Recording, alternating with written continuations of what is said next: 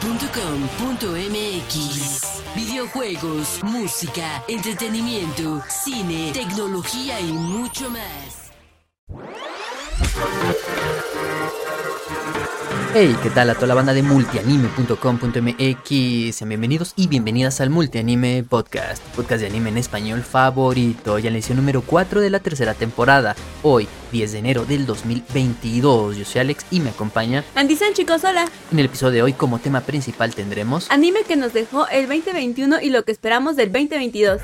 Pero antes platicaremos rápidamente de lo más destacado de la semana, el anime que llega a salas de cine como el estreno de My Hero Academia Misión Mundial de Héroes o la película Bell de Mamoru Hosoda y tocaremos un poco los Crunchyroll Anime Awards en los que Multianime forma parte del jurado. Y porque a veces vemos más que solo anime, en Netflix la serie Rebelde se encuentra en lo más visto. En Prime Video vimos la película Boomshell, El Escándalo y en HBO Max empezamos a ver la serie post-apocalíptica Estación 11. Multianime Podcast empieza ahora.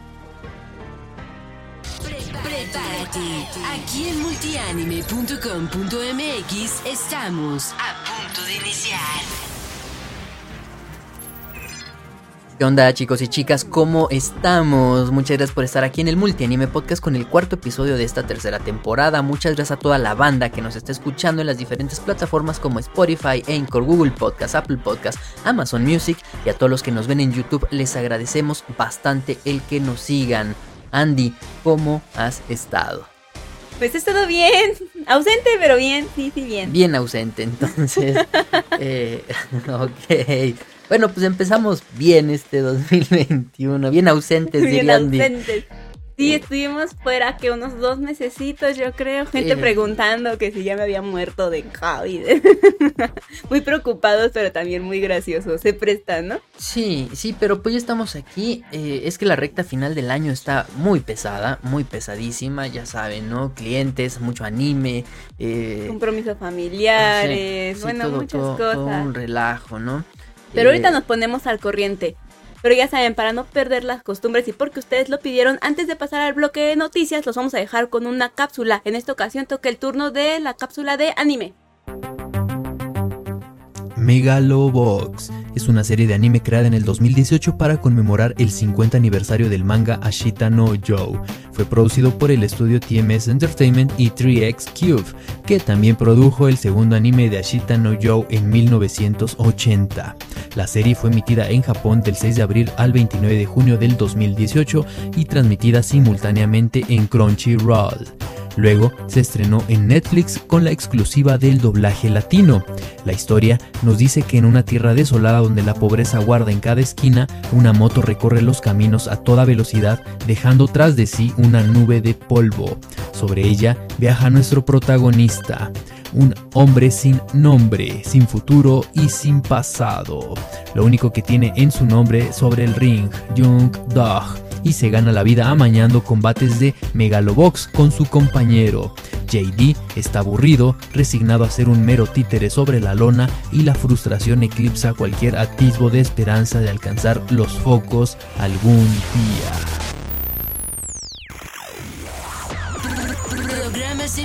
Análisis, reseñas, tops, concursos, entrevistas y mucho más. Solo en multianime.com.mx.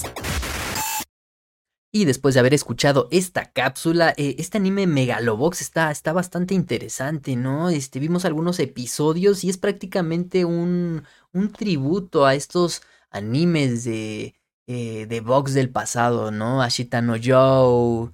Sí, Y- sí, sí, trae mucha membranza, es como que clásico, pero a la vez se siente como de acá. entonces Ajá, sí, está, muy padre, explosivo, sí. está muy padre. Ahí denle una oportunidad si pueden. Y pues bueno, empezamos con las noticias. Nos vamos a ir rápidamente porque sí hubo mucho en el 2021 y Mm. muchas cosas que esperamos en este 2022. Eh, resulta que los amigos de Cinépolis ya nos mandaron toda la información acerca de eh, los estrenos de cine que van a tener, los estrenos geek, los estrenos... eh, De la división de más que cine, ¿no? Que es como esta sección de cine alternativo o alterno, como le quieran decir. Ajá. Y pues casi siempre nos tienen al corriente como esta sección y se vienen cosas muy interesantes que ya estábamos esperando yo creo que desde mediados del año pasado, ¿no? Sí, sí, tienes toda la razón. Y cabe destacar un, una- un pequeño anuncio, un anuncio parroquial así rápidamente. Cambiamos un poquito la interfaz para los que nos están viendo en YouTube. Le agregamos eh, un, un espectro de audio, ¿no? Para que se vea cuando estamos hablando. ¿no? Lo teníamos que decir. y pusimos más contraste y pues ya ahorita eh, para los que nos están viendo en YouTube están bien, están este, apreciando eh, pues, las imágenes, ¿no? De esta, de esta, de esta nota que vamos a comentar ahorita, pero eh, no se ve. Oh, no. Pero bueno, bueno, vamos a seguir con esto. Este, los anuncios de la cartelera se vienen súper interesantes y yo creo que algo de lo que todos estábamos esperando pues es la película de Belle de Mamoru Hosoda. Yo creo que ¡ah! ya saben que incluso como dato curioso contrató, ¿no? A un arquitecto para hacer varios de los diseños este, de la de la animación, lo cual me parece súper interesante, súper atinado y súper padre, ¿no? Porque son como estos efectos de tipo Inception, ¿no? Pero en anime, wow.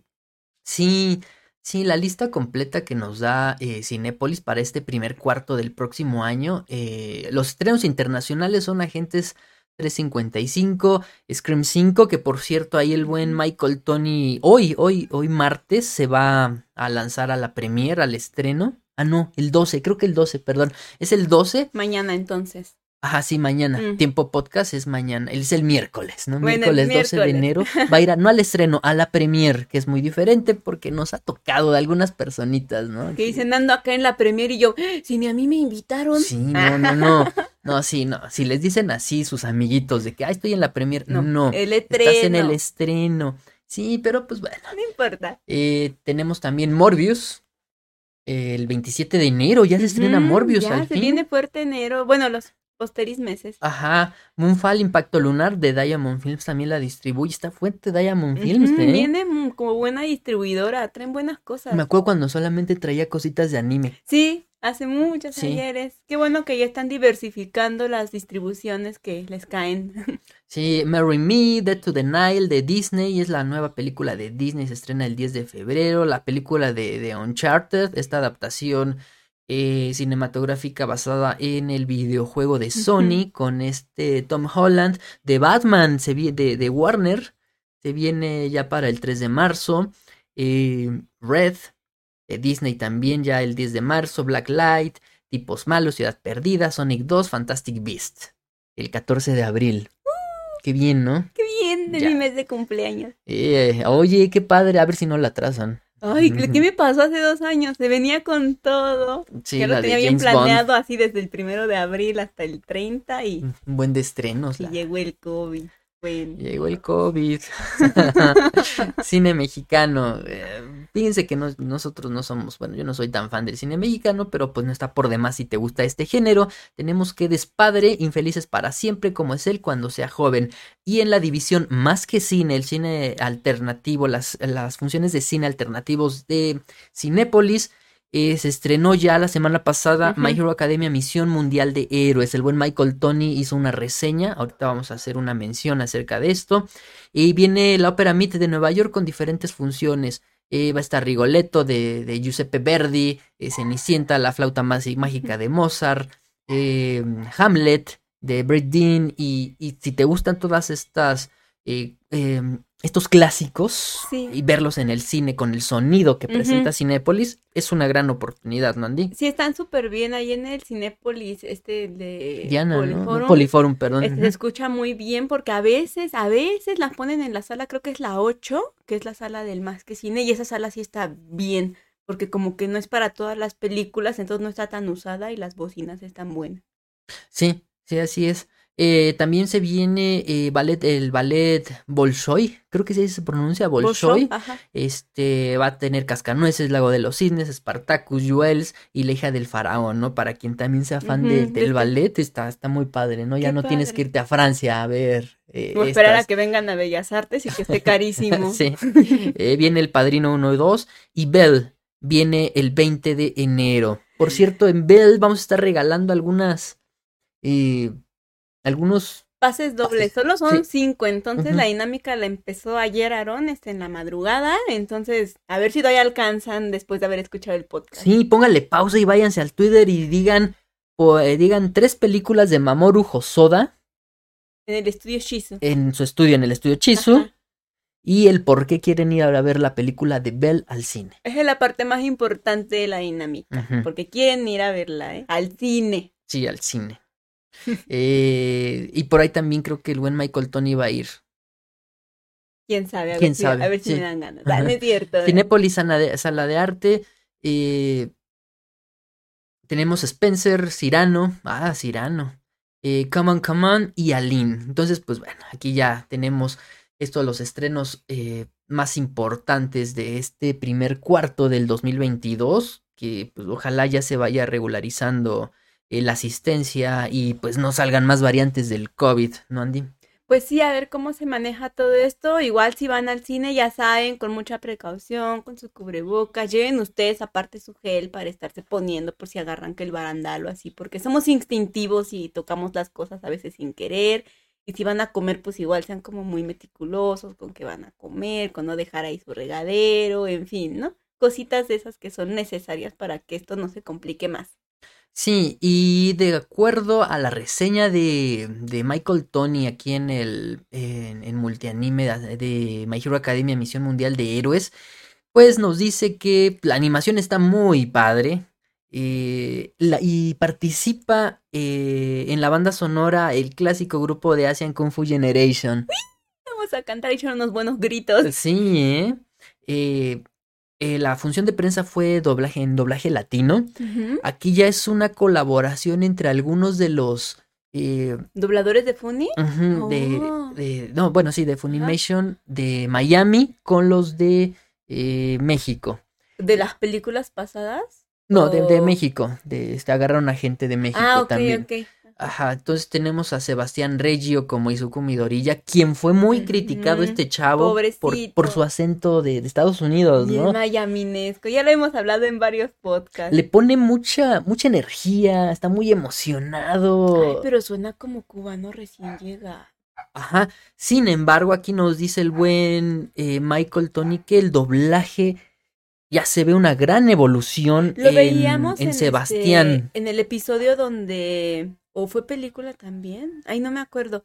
En el que van con las chicas que son como del clima exploradoras y que se enfrentan con un villano que como que desarrolla mucha masa muscular. Ya ves que ahí se echa como muchos gritos, ¿no? Ahí yo siento que como que estaba más pulidito que al principio. Sí, sí. Ajá, yo Entonces, desde ahí yo sentí como la evolución de este Sebastián. eso está muy chido, ¿no? Pero pues si no te gusta eh, El doblaje. doblaje, ya los iba a alburear, pero no. Eh, Cinépolis da la opción de que la tiene en... ¿Con subtítulos? Con subtítulos, sí, así es correcto. Ah, perfecto. Y lo más padre de aquí es que como la trae Funimation con el apoyo de Sony Pictures, no solamente se estrena fin de semana, no solamente la vamos a ver el viernes, sábado, domingo No, y ¿qué hasta el otro fin de semana, no, aquí la tenemos lunes, martes, miércoles, jueves, viernes, sábado y domingo. Wow, excelente. Ajá. Entonces no hay, no hay pierde para que no, no vayas al cine a ver esta película. Si te, si no te, eh, te quieres ir por esta cuestión del COVID, O sea que hay mucha gente el fin de semana en el Ajá. cine, puedes hallarte un espacio entre semana. Oye, pero los martes a la hora que abren el cine casi no hay gente, ¿eh? O los Sí, lunes. a las 11 o a las, las 12. 11. Ajá, digo, si hay Cero función de My. Hero Academia también esas horas, sí, no hay gente, ¿eh? Sí, ah, mira, aquí un, un dato importante de Michael en su reseña nos dice que no le agradó el doblaje de Bakugo, ya que sentimos que no le queda, pero pues que no afecta mucho al guion de la cinta desde su punto de vista. Entonces, pues está, hay que, este, pues hay que verla, ¿no? También, hay Ajá, que sí. verla y, y pues es My Hero Academia, ¿no? Al final de cuentas. Sí, igual si ustedes la van a ver y nos quieren compartir sus impresiones y sus opiniones, ya saben que ahí siempre están abiertas las redes sociales para que nos compartan todo lo que ustedes quieran. Sí, así es correcto, entonces ya sabes, la puedes ver subtitulada y como a muchos les gusta. Con doblaje. con doblaje. Y pues bueno, ya pasemos. Creo que estas son las noticias, ¿no? Ya. Sí, Ay, no. A ver. eh, los Ajá. Anime Awards, sí es cierto, tenías razón, Andy. Disculpa la interrupción. Eh, resulta que es algo que no podíamos hablar todavía. Por ahí de noviembre, octubre. Crunchyroll nos mandó un correo electrónico invitándonos a ser parte de eh, los jueces de pues, la premiación de anime más importante en Latinoamérica, que son los Crunchyroll Anime Awards. Entonces, pues agradecimos y obviamente aceptamos ser parte de los jurados de eh, los Crunchyroll Anime Awards. Sí, fue muy importante y agradecemos mucho a la gente de Crunchyroll que haya volteado hacia Multianime, que se den cuenta y que aprecien nuestro trabajo y la difusión que también le damos al trabajo pues de ellos, ¿no? Cada que nos comparten algo, cada que nos informan de algo, pues estamos muy al pendiente también. Entonces, pues es muy bonito ser parte del jurado, pero pues sobre todo todo el formulario y lo laborioso que... Sí, el proceso... Me encantó porque eso asegura como, como la seriedad, ¿no? De lo que estás haciendo. Yo dije, ay, no, pues va a ser como otros premiecillos donde nada más como que nos dicen, ay, pues cuál te gusta más, ¿no? Y ya. Y aquí no, o sea, se había como puntitos y por qué y muchas categorías. La verdad sí. está bien elaborado. Sí, fíjense que posteriormente vamos a hablar de cómo fue el proceso, si nos da permiso Crunchyroll, porque pues obviamente eh, no sé si... Hay que preguntar. Sí, sí, sí, hay que preguntar. Entonces, sí, como dice Andy, fue un poquito, quizá desgastante, pero también fue interesante claro. porque cuando Crunchyroll nos, nos, nos da las categorías, eh, pues nominamos, ¿no? A algunos, algunos de estos animes, pero también hay una parte en la que podemos ver algunas de las nominaciones de los otros jueces. Ajá. Y así como que, ay, no, ¿qué le pasa? Como este anime que yo la verdad no le había puesto mucha atención, el de Ops Taxi, o algo así no se llama. Ops Taxi, sí, creo que Taxi, sí. Ajá, que es como de un, un, foquita o lobo marino, no sé qué es, ¿no? Y como tipo así Beastars, pero agradable, ¿no? Y eso está muy chido porque te das cuenta eh, qué le interesa a otras personas uh -huh. en, en, otros lados del mundo. Entonces este anime pues como que no a tuvo mí no mucha... me llamaba la atención, pero no. como mucha gente lo empezaba como a votar, Dije, ah, caray, y sí. sí, son, eh, pues es un anime así tipo... uh, Como Retsuko, ¿no? Como Retsuko, sí, así es como Agretsuko.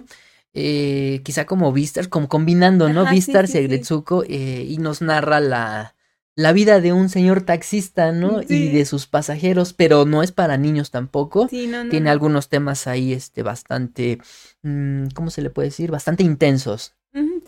De la vida adulta. Bueno, Sí, sí, entonces hay que darle una oportunidad a ese anime. Y, Sí. y si está, está muy fuerte, puede que gane anime del año, ¿eh? puede ser. A mí, a mí sí me sorprendió porque como dices tú, este lado del globo aquí no, no son nada. Mm. No. Ni No. me la habían recomendado, ni, ni ustedes sin ofender, ni ustedes me la habían mencionado. Entonces fue como de, ah, ¿por qué? Ajá, sí.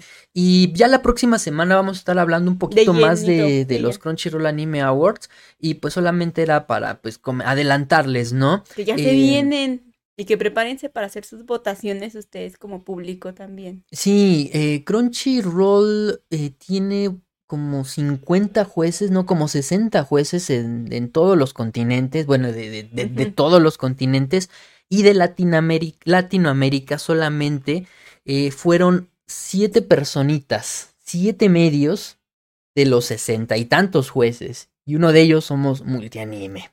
¡Qué Eso está muy chido, ¿no? Eh, vamos a hacer mención a alguno de los otros jueces que igual los, los medio conocemos. Tenemos a Alex de Multianime, quién sabe quién sea ese tipo, hay que ¿Quién sabe pasarlo, ¿no? es ese fuera, sí, ya, no, fuera, fuera, fuera. Ni me importa además, ni lo conozco. Tenemos a Elsa López eh, y a Vika Amarillo.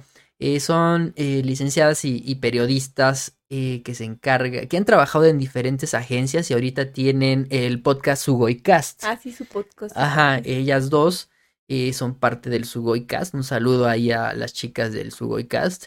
Y son parte también de los jueces. También tenemos obviamente a, a Kika, Erika Rodríguez, porque pues obviamente debería de estar ahí por toda la, eh, toda la trayectoria que tiene y, el trabajo que han hecho con, con Festival. eh, tras, tras un buen de años, ¿no? La primer función, digamos que de anime legal en cines por parte de una empresa que apenas estaba saliendo, eh, eh, pues las tra- la, la trajeron ellas, fueron las, las funciones de Madoka Mágica. Madoka Mágica. Sí. Entonces, pues, ojalá les, les sigan yendo bien con, con sus estrenos de cine y todo lo, lo que hagan, porque sí está muy cañona la competencia, ¿no? De verdad que sí, pero ya después hablaremos igual de Ujú. eso. Ajá, detalle también. Sí, está el buen Julio Vélez, ahí trabaja en Spoiler Time, por ahí igual nos estamos siguiendo también, Tienen un, tiene un podcast también que se llama Okina Kokorotaku, eh, 15 minutitos cada dos semanas o 20 minutos creo cada dos semanas, ahí chequenlo también, está ahí el buen Julio Vélez, eh, trabaja en Cine Premier también, pero pues lo pueden seguir más en Spoiler Time. Eh, Mauricio Cárdenas. Mauricio es matemático de profesión, geek de corazón, gestor cultural de la cultura geek en Colombia, colaborador Salón del Ocio y la Fantasía El Sofá desde sus inicios. Y también tenemos a Sofía Pichihua. Ella es una periodista peruana y directora de Otaku Press. Igual nos estamos siguiendo, creo, si no. Sí, no, sí. Sí, creo que sí. Eh, ella tiene en el 2010, fue, fue portadora del récord Guinness por la colección más grande de Card Captor Sakura entre el 2016 y 2019. ¡Wow! Entonces, eh, pues ellos son. Somos, ¿no? Andy? somos, somos, somos, Somos. los jueces de Latinoamérica que eh, participamos en, en escoger al anime, a los candidatos candidatos. para que los chavos, para que la gente vote, así es como bien menciona Sandy, porque las eh, ustedes son los que van a votar a fin de Al cuentas. final del día, sí. Nosotros solamente ayudamos a recopilar lo mejor de lo mejor del 2021. es. Sí, a filtrar porque el material es Ay, sí, infinito. muchos, muchos Ajá. animes, cientos de animes para filtrar. Pero estuvo padre, interesante toda esta labor. Muchas gracias a, a Crunchyroll. Y después de estos 17 minutitos, vámonos a nuestro tema principal que va ligado a todo esto, Andy. Sí, ¿cuáles? Animes que nos dejó el 2021 y lo que esperamos para el 2022. No Así te vayas. Programas en vivo, análisis, reseñas, tops, concursos, entrevistas y mucho más. Solo en multianime.com.mx. Y estamos de regreso en el Multianime Podcast, en el segundo bloque, con nuestro tema principal llamado. Animes que nos dejó el 2021 y lo que esperamos del 2022. Pues sí, ya estamos aquí en este programa. Eh, El 2021 nos dejó un excelente sabor de boca respecto a los estrenos anime que tuvimos oportunidad de disfrutar. Toda, toda esta oración parece un albur muy cañón, pero bueno, lo Y yo siento. así de boca, este, sabores, disfrutar, este. No, está, está cañón. ¿no? Si hay niños chiquitos, pónganse eh, tapones en los oídos, pero no, todo, todo relax, todo bien. Eh, pero pues bueno, eh, fue un buen año. A pesar del COVID, yo creo que este año sí estuvo mejor que el 2020, que sí estuvo como. Sí, ¿no? El 2020 se atrasaron muchas cosas que salieron en el 2021, Sí. ¿No? Entonces por eso ya se vino como lo bueno de lo poco que podíamos esperar, ¿no? Sí, y ahí nos pudimos dar cuenta cómo es el nivel, eh, la carga de trabajo de los estudios japoneses, ¿no? Que hacen anime, prácticamente están contrarreloj, ¿no? Porque eh, no, no, están, están definiendo los detalles prácticamente una semana antes de que se emite el episodio. Por eso muchas veces eh, a- algún, algunas cuestiones en torno a la animación salen, eh, se ven afectadas por esta, esta situación, ¿no? Que una, una boca chueca por ahí, que alguien se ve medio tieso, pero pues eso lo arreglan en- para el Blu-ray. ¿no? Que es cuando ya sí, tienen sí, más cuando- tiempo para corregir todas estas cuestiones, ¿no? Los famosos casos de Data Life o de la segunda temporada de One Punch Man. ay. Sí, pero pues bueno, eh, Andy, ¿qué te parece esta dinámica va a ser así, no? Vamos a mencionar algunos de los animes que vimos y hablamos un poquito acerca de ellos, ¿no? Perfecto. No hacemos la mención. Y My Hero Academia, temporada 5. Ujú. ¿Qué tal? ¿Te latió? El principio casi no, el fin, bueno, ya los últimos episodios sí. Eh, cuando estaban en el campamento, ¿no? Ajá, ahí fue como "Ah", así. Pero sirvió para Pero sirve, presentarnos Claro, a los a nuevos otros poderes, nuevos ¿no? personajes, nuevos poderes, evoluciones. Vimos por ahí unos nuevos trajecillos. Digo, a lo mejor no con muchas alteraciones, pero si ponías atención, sí veías algunas modificaciones en algunos de los personajes. La evolución de Endeavor, Sí, ¿no? Él como, como el, el héroe, el héroe número uno ahorita ya. su reputación es lo único que no tiene de héroe, ¿no? Ajá, sí, no. Y su relación con su hijo Todoroki está... ¿El todo papi o qué? Ay, no sé cómo le ponen en los memes. Todo papi. Ay, todo papi. Bueno, no, ni idea. ¿eh? Hasta que vi los memes dije, ay, ¿qué onda con la gente? No, está, está crítica esa situación. Y cómo quiere recuperar eh, un poco el respeto de su hijo. Pero Más cuando... que el respeto, el cariño y corregir, ¿no? Pero cuando vemos los flashbacks de todo lo que hizo Endeavor "Yo con no su familia, perdono, así güey". como que, ah, caray. Y con su otro... ¿po- ¿Podemos? No, no, No, no, lo voy a decir. spoiler. No, no lo voy a decir, discúlpeme. No. Uy, dije, no. Yo no, no lo voy a decir. No pedir permiso. Sí, para los que ya estén más adelantados en el manga, no. Van a entender esto. Sí, Pero no, bueno, no. el punto es que, ¿cómo quiere reivindicarse a pesar de que sabe que la tiene perdida? Esto me encanta. Hay muy pocas personas, hablando en general, que, que nos damos porque yo soy de esas. ¿eh? Si yo veo que un caso es perdido, ya mejor lo dejo por la paz, ¿no? Pero Endeavor no. Endeavor te demuestra que aunque las personas no te perdonen o no te dan una oportunidad, no quiere decir que no tengas que tratar de levantar todo el desastre que hiciste. Es un gran ejemplo de vida el que está dando en estos momentos en Deborde. No me importa, yo no quiero el perdón de nadie. O sea, si, si lo quisiera, ¿no? Si lo logro, pues qué padre, pero si no, no hay pex, yo voy a seguir corrigiendo esto, ¿no? Sí, y eso está muy padre, ¿no? Porque eh, colocar estas situaciones en un anime shonen, eh, sí está como que Es tiene ese contraste, ¿no?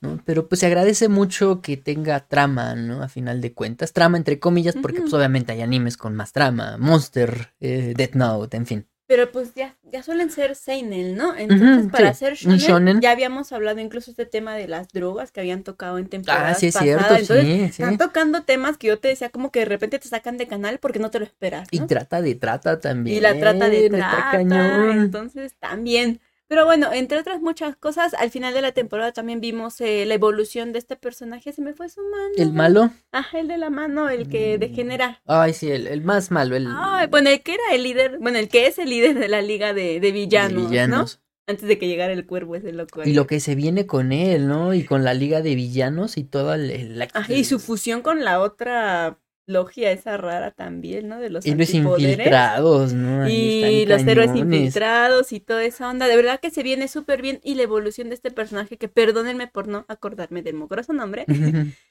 estuvo increíble. Esa fue mi parte Su favorita. Esa padre, pelea ¿no? fue. Creo que la nominé. fue Sí. de verdad. Es mi, es mi pelea favorita de toda la temporada de My Hero verdad. Sí, es una muy buena pelea. De hecho, sí, como dice Sandy, fue de las. Vamos a hacer un spoiler, a ver si Crunchy no escucha esto. Eh, puede que esa pelea esté en la, en la lista final para que ustedes voten como mejor pelea del año. Sí, yo trato de Jujutsu Kaisen. Ya, me cayó la boca. Ok. ya me cayó la no boca. nos van a invitar. Pero bueno, también estuvo Tokyo Revengers. ¿Quién no habló Ay, de el héroe Tokyo chillón. Revengers? Güey, el, héroe- el, el héroe chillón, el Shinji, este, el Shinji, este, pandillero, ¿no? Ajá, ¿cómo se llama este niño? Ay, se me fue también su nombre. Oye, ando muy mal, ¿eh? Es muy temprano para mí. ¿eh? Estamos fríos ahorita en cuestión, entiéndanos, ¿no? 10 graditos o 12, no sé cuántos hay.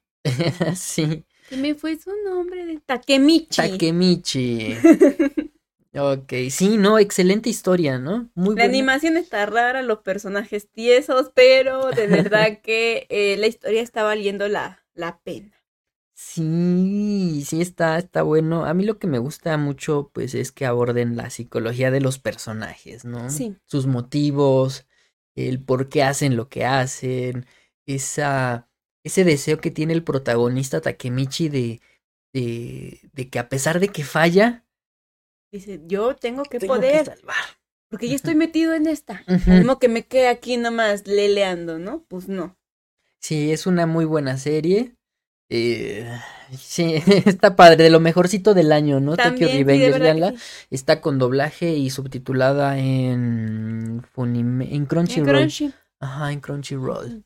Y También se vino Attack on Titan Final Season parte 1. eh, se estrenó prácticamente en el 2020. Ajá, bueno, sí, pero agarró tantito, del ¿no? 2021, Ajá, sí, se sí. estrenó en diciembre, como en esta, como esta temporada, ¿no? Y, y, pues, poderoso. Estuvo flojón, pero a nivel de argumento nos dio mucho. O sea, hubo mucha información, poca animación, poca, poca acción, pero sí hubo información.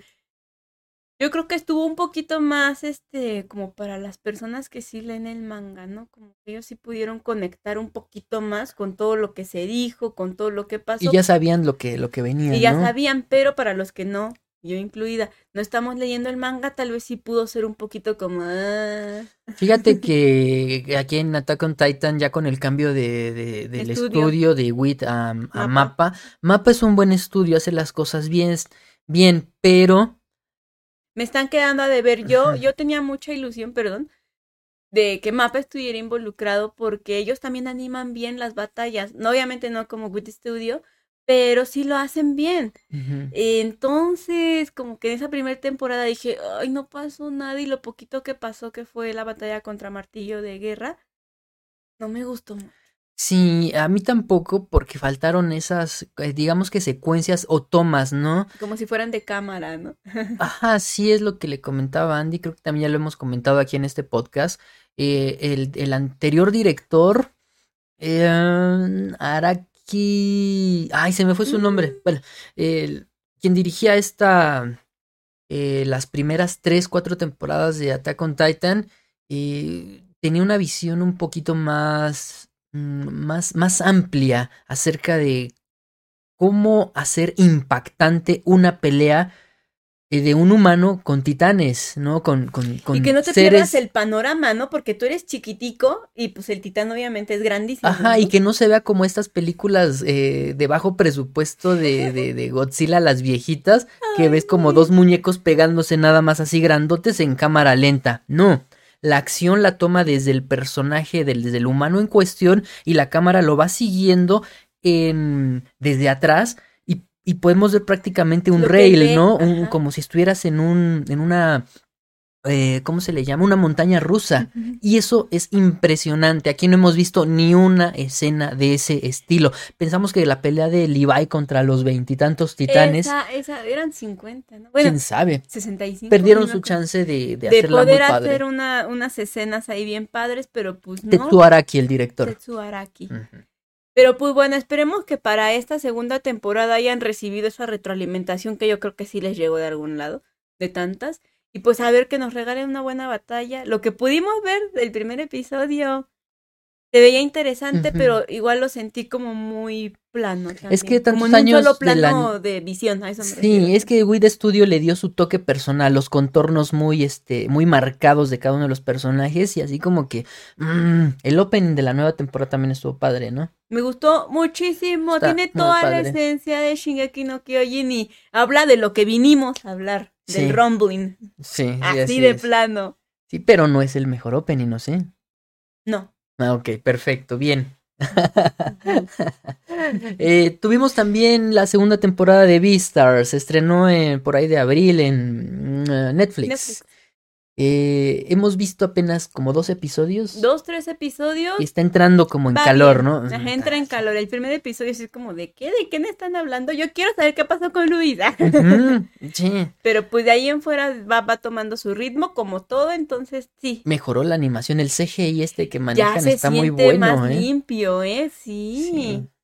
Eh, Jorimilla, también tuvimos Jorimilla, eh, súper popular por ahí de, ¿qué fue? ¿Septiembre su estreno? Ay, sí, la gente andaba solo puro jorimilla, jorimilla por aquí, jorimilla por allá. Sí. Y yo, sí, sí, está bueno, me voy a hacer una perforación. Eh, 86, 86. No esperaba yo nada de esta y pues se, se está volviendo muy popular, muy popular entre las masas.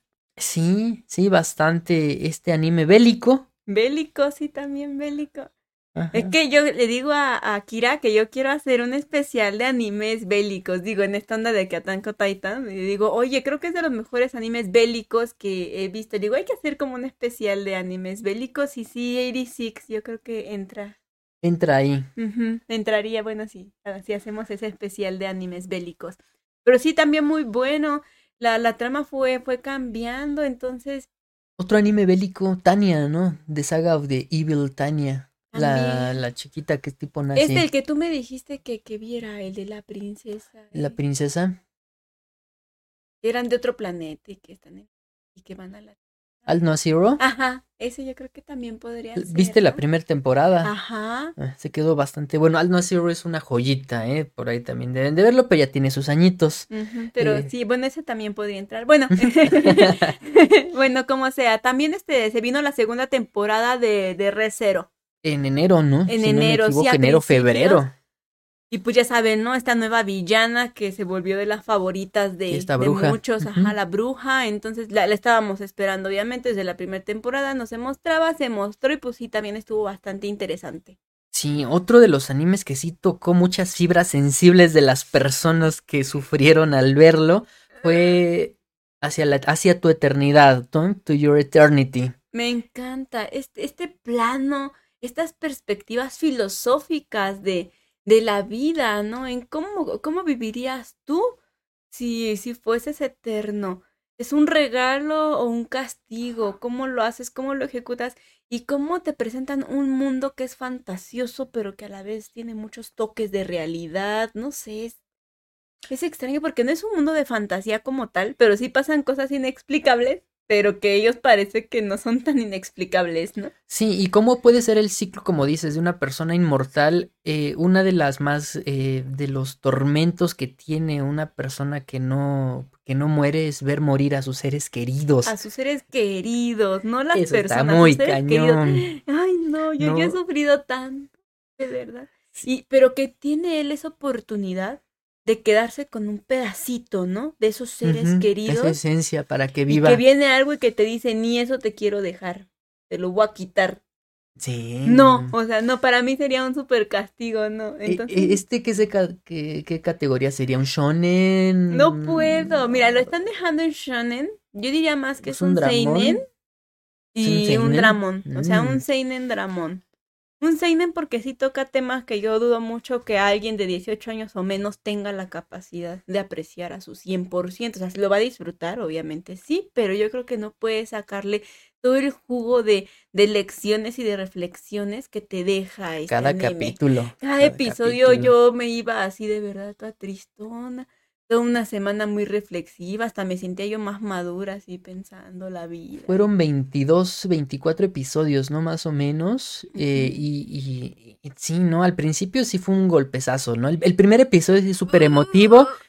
Ya nos presentan ya después personajes nuevos. Y ¡pum! Otra vez el Otra vez golpazo. golpe. Obviamente a, mi- a mitad de la temporada se viene el golpe final. Sí, y uno ya sabe que va a suceder. Ya lo eso. sabes, pero aún así hay ese brillo en tus ojos que dices, no, No. como cuando dices, me quedan 100 pesitos para tres días del final de la quincena, no, si lo logro, y en tu Ajá. corazón crees que lo vas a lograr, obviamente eso no Y va a no lo suceder, logras. pero algo así me pasó. y Quedas a dormir en la calle. a la calle porque no tuvo para el apartamento. Sí. Pero bueno, el punto es que este anime yo creo que sí fue como de los sorpresa, ¿no? Al menos para mí sí fue como, ¡ah! sí esperaba algo, sí esperaba algo, pero pues de todas formas me sorprendió. El opening está bonito, ¿no? Está bonito. Sí, está bonito el opening. Eh, también estuvo Agretsuko, ¿no? Agretsuko. Agretsuko. Agretsuko. Agretsuko. En Netflix estrenó en diciembre. Ajá. Eh, ya es su quinta temporada, ¿no? Ya fue su quinta temporada. Cuarta, La ¿no? cuarta Ajá, temporada. eh. temporada. Recupero, porque a mí la tercera casi no me gustó. O sea, sí me gustó, pero no es mi favorita. Y en esta le dan su, su parte a Haida, ¿no? Mm. El noviecito, bueno, el, el enamorado, digámoslo así, ¿no? El eterno enamorado que todas tenemos en alguna oficina, jajaja. Entonces, el que le den su parte a Haida me, me encantó porque todo era Retsuko, Retsuko, Retsuko y, y pues ahora sí nos mostraron como un poco más de Haida, ¿no? Su perspectiva, cómo él se sentía, cómo él ve a me gustó. Sí, para quien no la ha checado, ahí dense una vuelta en Netflix. Si quieren saber más de Haida, sí, esta es tu temporada de... Sí, sí, ahí vean las cuatro temporadas, como dice Sandy. Eh, es del, es de este señor Ah. Rareko, Rareko se llama, creo, el... Sí, eh, no es un anime así como tal. Es un anime cartoon, ¿no? Ajá, sí, tipo Hello Kitty, ¿no? Anda, como Porque Kitty. pues está Sanrio involucrado, ¿no? La empresa de Hello Kitty, entonces pues ya, está, está interesante, está padre, ¿no? Y para estas épocas pues, está muy bien. Sí. Eh, tuvimos también Miss Kobayashi, que a mucha gente le latió Le gusta, bastante. sí. Eh, en peli, en... tuvimos Sonny Boy también, ¿no? Ah, sí, Sonny Boy también sorprendió, sí, sí, sí, sí. Ajá, Sonny Boy. Eh... Fena Parrot Princess también está buena. Ah, sí, es un exclusivo de Crunchyroll, aunque sí hubo un downgrade en la animación, en los trailers que nos no presentaron. No era lo que yo esperaba, esperaba yo algo más clásico, Más serio, ¿no? más serio, y de repente llegas y te encuentras con toda la esencia de los animes de los noventas. Esas bromitas chistosonas y ya sabes, ¿no? Bueno, el, unas persecuciones que pasan por ahí y tú crees que es como que el momento más dramático del episodio y se están Un riendo. chiste ahí por ahí, no sé, ay, como tipo de, Marvel, ah, ¿no? Ándale, entonces para quien le guste este tipo de humor, pues sí les va a gustar. Eh, Hace añoranza, ¿no? A los animes de los noventas, así como en Dragon Ball, ¿no? Que están ahí en plena balacera con la patrulla roja y estos Ujú. se están riendo, ¿no? Algo así. Eh, Comic Can't Communicate también causó demasiada expectativa, pero cuando se estrenó en Netflix, ¡boom! Y es que Comic Can't Communicate, eh, pues, eh, utiliza demasiados carteles, Textos. demasiados textos que ocupan prácticamente toda la pantalla. Y los amigos de, de Ah. que se encargan de toda esta onda de los subs de, de ¿cómo se llama la, la empresa? De Netflix, Netflix. no lo hicieron bien. Entonces ahí, ah, voy a verla en pirata. Porque pues, a veces los, los fans pues sí hacen bien su, su aporte, ¿no? Es que son fans. Yo creo que la gente que está doblando en Netflix o hay dos. Aunque son fans, ¿les vale o no son fans? Sí, el trabajo de subtitulado. Y, y es, que, es que dicen, digo, cuentan las malas lenguas que no están bien pagados. Ay, sí, esa es otra situación bueno. cañoncísima, porque con esta onda de la pandemia y todo este rollo, y, y que todas las empresas quieren agarrar animes y traerlos legalmente, Crunchyroll, Funimation, Prime Video, Netflix, incluso hasta HBO, ya también, también está se haciendo está ahí. al tren, ¿sí? Y, y desde la llegada de Funimation con su anime doblado, que quiere doblar todo, Ujú. pues no se dan abasto, no se dan abasto. Y pues hacen. Y luego con lo que les pagan, como es mucho trabajo, obviamente les van a pagar menos. Pero pues no está tan chido porque pues subtitular o, o llevar a cabo un, un doblaje de una serie es, es un desmausercito. Y pues hay cositas, hay detalles que hemos detectado Así últimamente es. en trabajos tanto de doblaje como de... De subtitulado subtitulaje. y están de baja calidad. Yo no quería decirlo, pero Andy lo dijo. Ah, bueno, entonces pues sí. Sí, no, es- no es de la calidad de la, de la que estábamos acostumbrados antes, cuando había poquitos doblajes, pero macizos, ¿no? Estaban, estaban buenos. Pero pues bueno, Comic Con Communicate de todas formas está buena.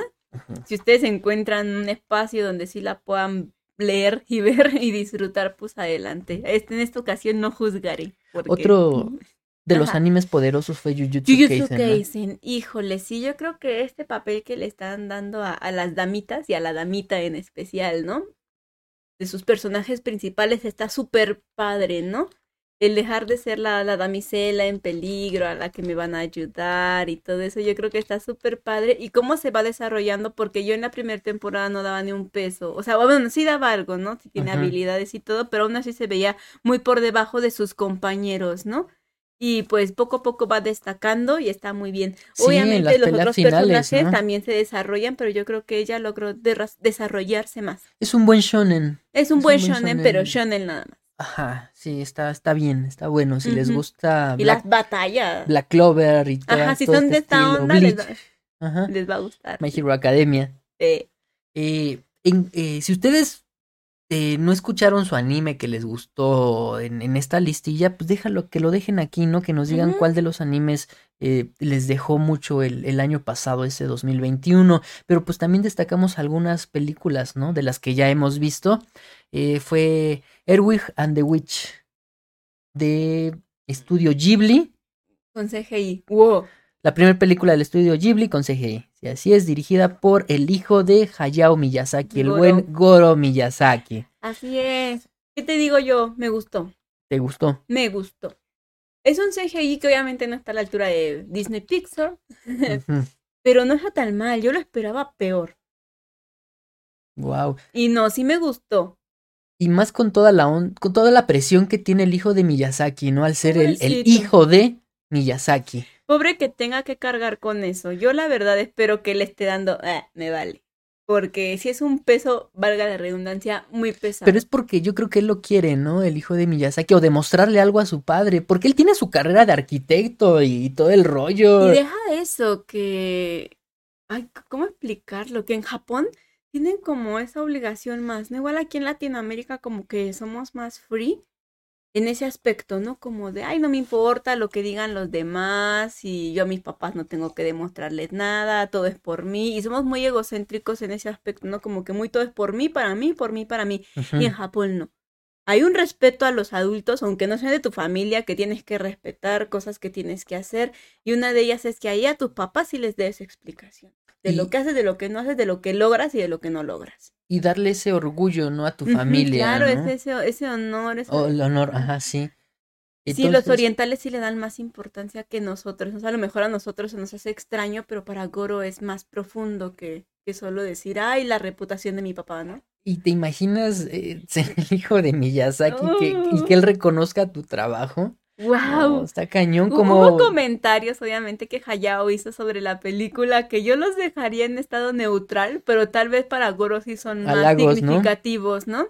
Que estuvo interesante su película. Es como cuando yo digo que algo estuvo interesante. Si yo te digo que lo que estás haciendo me interesa, es, es un halago. Es un halago, sí. Sí, sí, pero... Ay, no. Pero wow, el punto es que me gusta el CGI la historia es más sencilla y súper, súper menos densa de lo que estamos acostumbrados en las historias de Ghibli. Entonces no se esperen así la historia súper compleja y cosas rarísimas y extravagantes y subreales. No. No, no, no. Es una historia un tanto más ordinaria. Me gusta para niños. Creo que esta Igual está basada en un libro infantil, ¿no? de una autora británica. Británica, ya es que a Ghibli le encanta cómo escriben los ingleses y yo siempre se los he dicho. Si es una historia buena, pasó en Londres. Siempre se los he dicho. O sea, sí, Harry Potter. No, no, independientemente de Harry Potter, tú sabes que independientemente de, eso, yo reconozco mucho la literatura británica. Me encanta cómo escriben los británicos. Yo tengo mucho respeto y mucha admiración porque escriben historias fantásticas. Tienen clase al contar sus historias. Y hay lenguaje. Bueno, hay mucho que apreciar de la literatura británica. No excluyo a las demás, pero yo sí soy como que muy fan de la literatura británica. Y er Erwig and the Witch es una de esas. Entonces me encanta, pero se quede inconclusa. Espero que por favor le den continuidad al proyecto. Ojalá y sí, ¿eh? De verdad que yo ansío, porque sí, sí quiero ver en qué va a acabar esto. Pero pues la recaudación no fue tan buena, ¿eh? Pues digo, yo espero que sí le den continuidad. Si no, de todas formas, el semifinal se ve bonito, pero no, sí, sí te deja con ganas de más. Sabes que, que falta algo. Pues ojalá puedan trabajarla en paralelo, porque recordemos que Hayao Miyazaki está trabajando en su última, en la, su última película. Sí, su última película. Eh, ¿Cómo vives, no? Se llama la... la película para sus nietos. Sí, no manches. Qué emotiva, va a estar emotivísima. Porque va con intención. Y ya se tardó un buen. Y ya lleva mucho. Pero pues recordemos que este cuate, si no le gusta algo que hagan sus colaboradores, dice, a ver, dámelo. Yo lo hago. Y lo hace a mano todavía. Él solito. Un artista literal, muy romántico el señor, ¿sí? ¿sí? Pero pues yo creo que la película que se llevó todo el 2000, se estrenó en el 2021 o en el 2020. 2020 en Japón, 2021 en Latinoamérica. Ajá, sí, es que es lo que quería decir. Sí, fue en octubre, noviembre del 2020 el estreno en Japón y en Estados Unidos, creo, pero acá pues ya llegó hasta junio, ¿no? Del, del 2021. 21, sí. Fue nada más y nada menos que la película. Ah, no, antes de pasar a esa. Ah. Ah, en el 2021 también se estrena. No, esa fue en el 2020. Olvídalo, la de My Hero Academia, no, no lo siento. esa sí fue antes. Eh, bueno, ya. Ya, ya, dicha perder el preámbulo todo. Di el título de la película. Ya, ya valió. Kimetsu no Yaiba Mugen Train. ¿A quién no le gustó Mugen Train? No, hombre, fue todo un suceso, fue un fenómeno, fue una cultura. Allá hasta veo mochilitas. Oye, sí, yo creo En el transporte público ahí de, de Demon Slayer. No, no, no, no había tanto hype cuando se estrenó la película. Aquí la recomendamos en su momento, que nos parecía interesante la serie de Demon Slayer Pero no, no, no la pelaban tanto. Ah, no, ah, fue hasta el episodio de la pelea de la araña, de los hermanos araña, ¿no? Ajá. Cuando ya el estudio UFO Table se superó a sí mismo y nos regaló Una batalla a nivel película. cañoncísimo. Entonces, pues ya la gente eh, que son fans del anime, pues ya estaban súper hipeados. E incluso eh, los que no son fans del anime. Voltearon a ver. Ah, dicen que hay una serie así muy chida que parece película, no. Y wow, les fascinó Y justo cañoncísimo. después de esto llega el arco de, de Mugen Train y ¡wow! Te vuelas la cabeza, ¿no? Igual para la gente que no vio la película, pues este Mugen Train, el arco se dividió en seis episodios, me parece. En seis episodios así es. Y pues digo, quien no vio la película, pues pudo ver el arco normal como si hubieran sido episodios de anime, que así es como lo vieron generalmente las personas que no son tan fans del anime y pues quedaron fascinadas. Sí, ¿no? se llevó todo esta película, ¿no? Eh, todo el 2000, finales del 2020 y todo el 2021. ¿Entraría la película de Evangelion o esa también fue en 2020? o no la podemos contar no, porque sí. no ha llegado acá. 2021. Sí, ¿verdad? Sí, la película de Evangelion. Oye, sí, fue después eh, la película de Evangelion, pero sí también, ¿eh? Quizá no logró tanto como Mugen Train, porque Evangelion, pues es como dice el meme, ¿no? De cuando pusieron la película de. Compararon la película de Spider-Man con la de Matrix, que ya se divirtieron los niños, ahora vienen Pero los drogados. Los drogados. Yo creí que los adultos, yo lo vi diferente. Eh, Es que sus sus cuentas de Ale, bueno, de Kira y mis cuentas, traen como los mismos memes, pero los míos son como nivel bebé, ¿no? O sea, bien, vienen lindos, no tan ofensivos. Y los de, y los de Kira sí son como de, oye, ese meme sí está bien ofensivo. Y es exactamente el mismo. Sí. Ay, no, no decía drogados, decía marihuanos. Ay, bueno. Ahora es el turno de los marihuanos, ¿no? Con toda esta temática. Y me encantó. Es un buen final. ¿Te gusta más que la película Mugen Train? La de Evangelion. Porque Evangelion es, es para nicho y es para seguidor de... Y como tú bien lo dijiste, si no conoces la historia no la vas a disfrutar. Ay, es una buena película, pero si no estás tan clavado en la saga, no la vas a disfrutar como debe de ser. Ay, sí. Bueno, miren, yo la verdad, a mí sí me gustó más la película este, de Evangelion. Órale. porque independientemente de punto número uno significa mucho para los fans porque no fue un trabajo de un año, o sea, es algo que llevábamos esperando toda la vida, algo que yo creí que no iba a suceder en mi vida, o sea, ya hablando de mi vida, o sea, yo creí que me iba a morir y esta película no iba a salir. Entonces sale y yo digo, ah, gracias Dios por, este regalo, este, ya puedo morir en paz. de verdad, otra, el argumento, no, o sea, no, hay comparación. No sé quién hace los guiones de Evangelion, pero esa persona yo creo que eh, encuadra su guion en su casa porque son obras maestras, o sea, no, no, no, simplemente es inconcebible que, que, que una, que una historia tan compleja, aparte la tengas que pasar a una película, una película de dos horas o tres, no sé cuántas duró, aún así es muy poquito tiempo para desarrollar todo un final y aún así lo hacen. Y es que yo creo que el creador este Hideaki Anno eh, tuvo ya esta, toda esta completa libertad y lo que estamos viendo con las películas de Reveals of Evangelion, la reconstrucción de Evangelion, fueron cuatro películas o cinco. Cuatro, ¿no? Cuatro, estas cuatro películas eh, es su visión, ¿no? De, de cómo quizá qui- eh, eh, deseo contar esta historia, pero por cuestiones de la distribuidora, de la, de la productora en su momento, este, Gainax, ¿no? Creo. Gainax. No, no sé bien.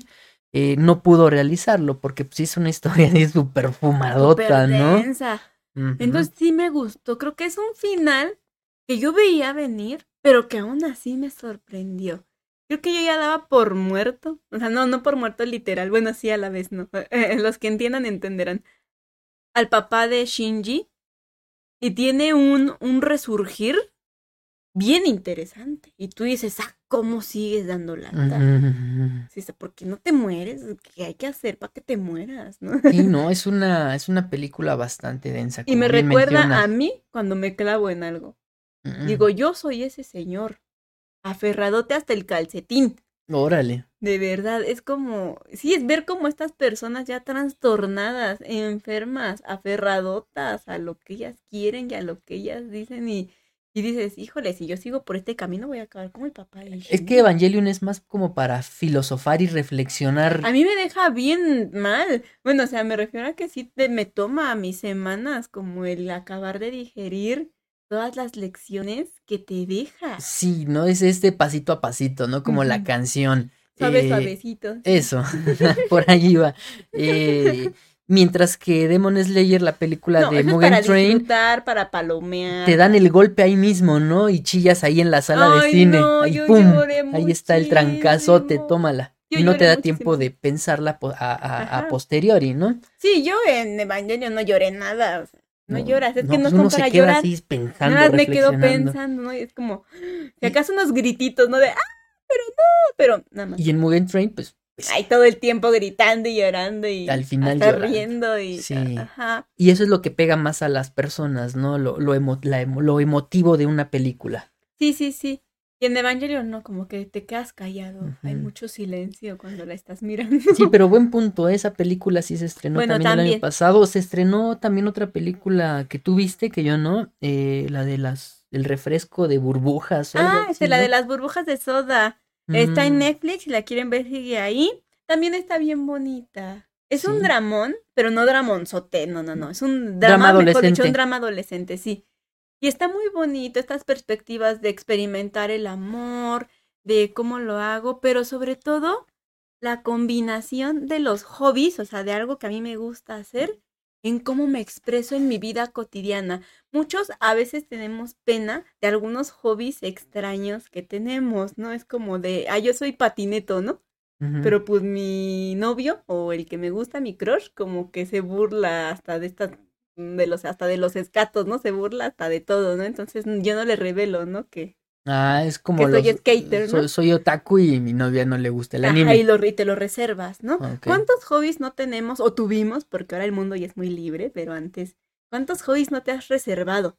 ¿Cuántos gustos culposos no te has reservado, no? Entonces aquí existe un gusto que tal vez lo podrías llamar culposo, pero no porque esté malo hacerlo, sino porque la persona sí lo vive, vive sus hobbies, lo expresa mucho. Entonces eso es lo que hace que se vea aún más raro, ¿no? Es como cuando, es como si vieras a un cosplayer cosplayado todo el día en todos lados, ¿no? En el trabajo, en el baño, cocinando. No está mal su hobby, pero lo hace un poco raro que lo ejecute 100% de su tiempo. Entonces, esta, esta, esta película está súper bonita porque es como una persona enlaza un hobby un tanto peculiar que tienen la expresión de su amor y en el momento que va conociendo a una persona que también tiene un complejito por ahí, que no es un hobby, pero que es algo que también le estorba para poder demostrarse tal cual es. Entonces, es muy bonita esta evolución de cómo a esa edad, ¿no? En la que todo nos pasa y las hormonas y las emociones, y aparte yo con mis barreras pendejas, ¿no? Entonces, es muy bonito cómo van rompiendo estas barreras y cómo cada uno con sus defectos descubren sus virtudes y, y defectos que ni eran defectos, ¿no? Pero bueno. Entonces así- está recomendable si sí. tienes un tiempecito que, Sí, se sí, la, que se la revienten ahí en sí, Netflix. dura una hora cuarenta, creo, entonces no, Ah, no está tan Está, pesada. está relax. Está bonita también. Sí, sí, está muy bonita, muy tierna. Y, y para final de año eh, fue una buena temporada de invierno, ¿no? Tuvimos eh, el nuevo anime, la nueva adaptación animada del manga de los creadores de Death Note, este. Platinum End. Eh, ya hablamos en algunos podcasts de Platinum End, está sí, sí, interesante, sí. Pero no llega al grado de, Ay, de no. tensión psicológica como Death Note. No, no me han volado el cerebro y cuando creí que me lo iban a volar, no lo hicieron, perdieron su oportunidad. Sí. También llegó The World Finest Assassins Get Reincarnated in Another World como un aristócrata. Ay, Ay, aristócrata. yo aquí mi Spanglish. Sí. Esta está buena. Es No del, está profunda, pero está buena. es del mismo creador de Redo of Healer, ¿no? Ajá, de Red of Healer. No está tan porno o tan echi como ustedes pueden imaginar. Entonces sí le pueden dar una vuelta. Hay dos, tres escenitas, pero no, no, no, está- están digeribles. Y la historia está, está padre, ¿no? También Está sí, no va enfocada a nada de eso. Entonces, está bien. Eh, de Faraway Paladin también. Se ve profunda y también se ve un tantito filosófica. No súper profundísima, pero sí, sí se ve también como para que te detengas un día a pensar en la vida. Una que eh, subió y bajó y está como en unos altibajos es eh, el, anime de Vanished from the Hero's Party, ¿no? El, este héroe que se retira porque pues no es útil para su grupo, ¿no? Ay, es un héroe sanador, creo. ¿O Sí, no? abre su botica. Ajá. Pero Sí. pues va una héroe que es nueva y le dice, ándale, La por reconoció. favor, me tienes que ayudar, que porque tú eres una leyenda de los héroes y que no sé qué, y el otro, ah, pero creo que si se van, ya hasta ahí les voy a decir. Entonces, a ver, La que me sorprendió al principio por los trailers y todo el rollo, porque fue una producción de mapa con Madhouse, Act of Destiny. las batallas y la animación en sí y el diseño Opus de personajes, Destiny. Opus Destiny, Perdón. está buena. Pero yo siento que la historia, pues como que casi no hay historia. Como que son de misioncitas, ¿no? Ajá, como que van como por misioncitas, porque ya saben, estamos en este lugar y tenemos que llegar a este lugar. Así bien juego, ¿no? Bien RPG, así. Igualito, ¿no? Entonces, y tengo que pasar por estos lugares y obvio me van a pasar cosas porque ni modo que fuera nada más ir y ya, ¿no? Entonces, como que eh, el objetivo final sí es un objetivo tierno, pero no es como que tan importante. No sé, perdónenme, ¿será que yo ya estoy tan, tan, ¿cómo, cómo decirlo? Tan ¿Selectivo? acostumbrada a historias más densas que el, que el hecho, el hecho de que esta no sea tan densa me decepciona un poco. Pero si lo que te gusta es el diseño de personajes y las peleas, sí es tu anime. Está padre. Sí, está padre. Lamentablemente sí no... no Dio el bajón y pues... eh. Sí, y lo más fuerte, obviamente, del año pasado fue Demon Slayer Kimetsu no Yaiba, la segunda temporada, como ya habíamos comentado. Los seis primeros episodios dedicados a Mugen Mugen Train. Algunas, el primer episodio fue completamente inédito. Vemos los motivos por el, el cual este, ¿cómo se llama el pilar? El Rengoku. Este Rengoku va al tren, ¿no? Cómo se entera de Ajá, todo cómo este le llega show. el chismecito, cómo el patrón lo empieza como a discernir qué voy a hacer, qué no voy a hacer, a quién voy a mandar, por qué sí, por qué no, y estas cosas, ¿no? Y las consecuencias o las posibles consecuencias que aún ni siquiera en el distrito del entretenimiento vemos, ¿no? Pero que solo el patrón sabe. Sí, eh, el Distrito del Entretenimiento, este arco se estrenó apenas hace dos, ¿Tres, cuatro? cuatro semanas? semanas, no, seis semanitas ya, mes y medio. Entonces sí 6 es de parte diciembre. como de, ajá, del año pasado y Ajá, de este año. Sí, así es, y pues se sigue transmitiendo. eh, bastante bueno el, el- el arco. El, epi- el último episodio, el episodio más reciente que pudimos ver el fin Sí, de semana pasado, bueno. estuvo Sí. bastante bueno. Y pues vemos el nivel que tiene eh, Ufotable. Ufotable, a pesar de que, de que le deban un buen hacienda y que estén persiguiendo al dueño de Ufotable, nos está regalando una excelente animación. Ay, sí, no, y están en otro mugroso nivel, Dios. Sí, no es otra, es otra onda. ¿Qué esperamos para este 2021 2? 21 2. ¿Qué esperamos? Eh, pues que termine el arco de Kimetsu no Yaiba y que hagan algún anuncio de una tercera temporada. Por fin. Eh, Attack on Titan, ya no lo estamos esperando, ya llegó Attack on Titan el domingo pasado. Va a ser domingo de Shingeki y de, de Kimetsu. Kimetsu. no Yaiba. ¿no? Dios, Dios, Dios. El opening estuvo bastante bueno. Se, fil- se les filtró el episodio como a las 6 de la mañana ahí en las páginas japonesas. ¿Sí? No, un relajo toda la mañana. Se cayeron los servidores de Crunchyroll, de Funimation, como a las 2 más o menos de la tarde. Eh, dos y media, tres, y regresaron. Los de Funimation, pues regresaron como a los 10, 15 minutos. Pero mientras Crunchy, que Crunchy. no, se murió. Pues es que aquí vemos que Crunchyroll pues le, le- le da servicio a toda Latinoamérica, Sí. a Estados Unidos, en fin.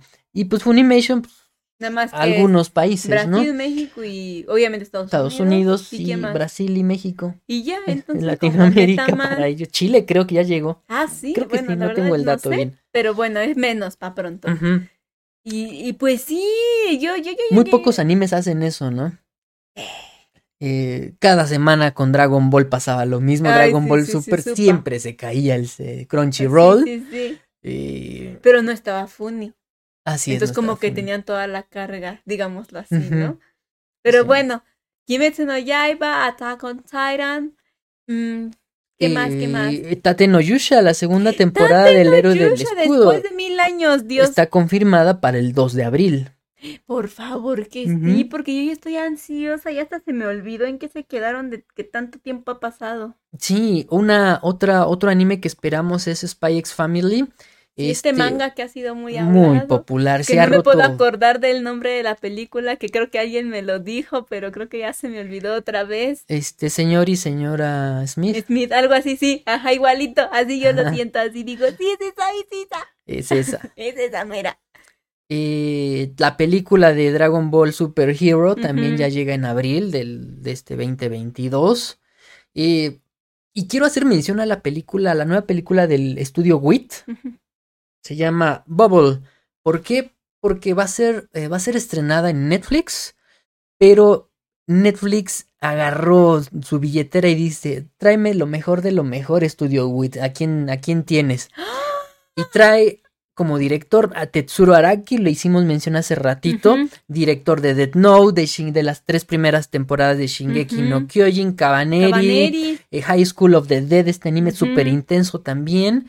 Eh, el guion es de Jen Urobouchi, es eh, quien hizo los guiones de Madoka Mágica, Gargantia, Fate Zero, Phantom Requiem, Al Noah Zero, Al la que estábamos comentando hace ratito. Y el diseño de personajes recae en Takeshi Obata. Él es el dibujante de Death Note, de, Pla- de Bakuman, de Platinum Men, al lado de eh, su amigo, este otro mangaka. Ah, Oba, creo Oba. se llama. No. No recuerdo su nombre, apellido, pero es sí, el, el, el par que siempre están trabajando juntos, pero en esta ocasión solamente está es Takeshi. Takeshi Obata, que es el dibujante.